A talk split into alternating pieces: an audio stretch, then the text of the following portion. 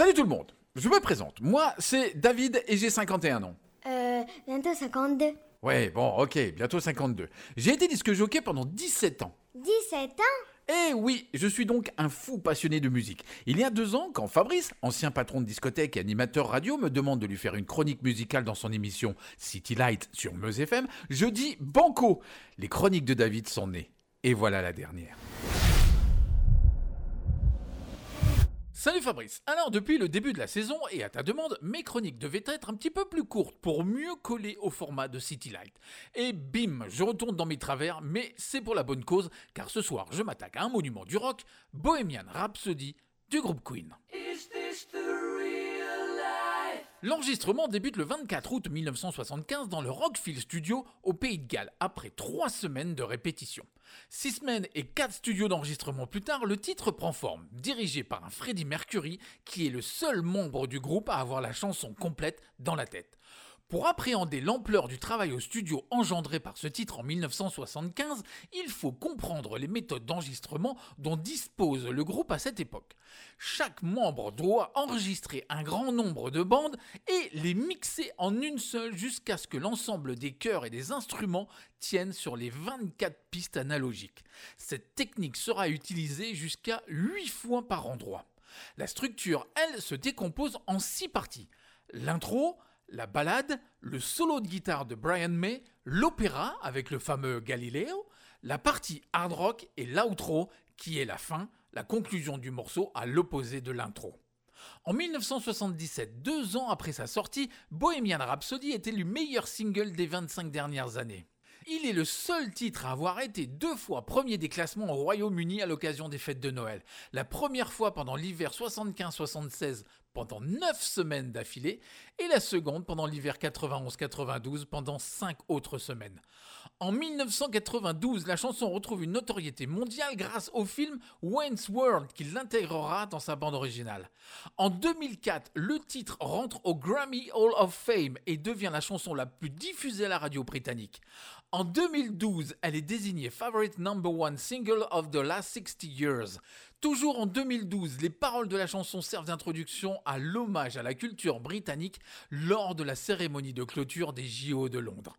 En 2018, elle devient la chanson du XXe siècle à atteindre 1,6 milliard d'écoutes sur les différentes plateformes, dû notamment au succès du biopic homonyme. En juillet 2019, elle est la première chanson des années 70 à franchir le cap des 1 milliard de vues sur YouTube. Et enfin, en mars 2021, Bohemian Rhapsody est certifié diamant par la Recording Industry Association of America pour 10 millions de ventes tout support confondu. Une première pour un groupe britannique à obtenir cette certification aux États-Unis. Il est maintenant temps d'arrêter de parler et de laisser la place au groupe Queen et son magistral Bohemian Rhapsody. Allez, salut Fabrice et à la semaine prochaine.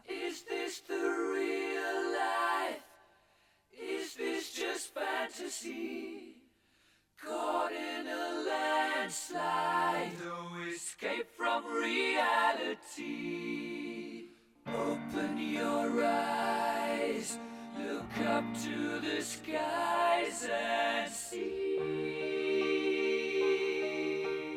I'm just a poor boy. I need no sympathy. Because I'm easy come, easy go.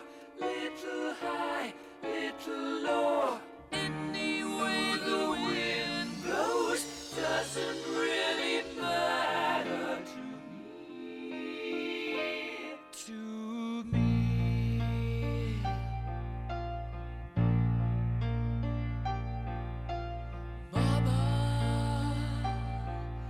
just killed a man, put a gun against his head, pulled my trigger,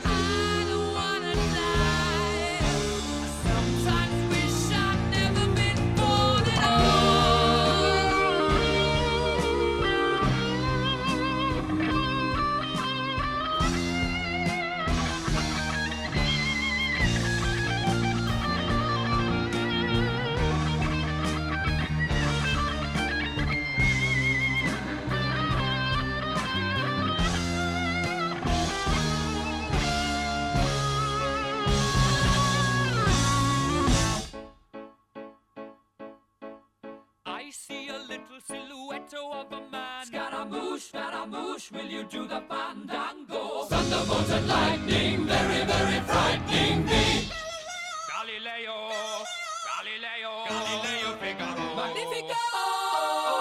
I'm just a poor boy, nobody loves me. He's just a poor boy from a poor family. Spare him his life from this monstrosity. Easy come,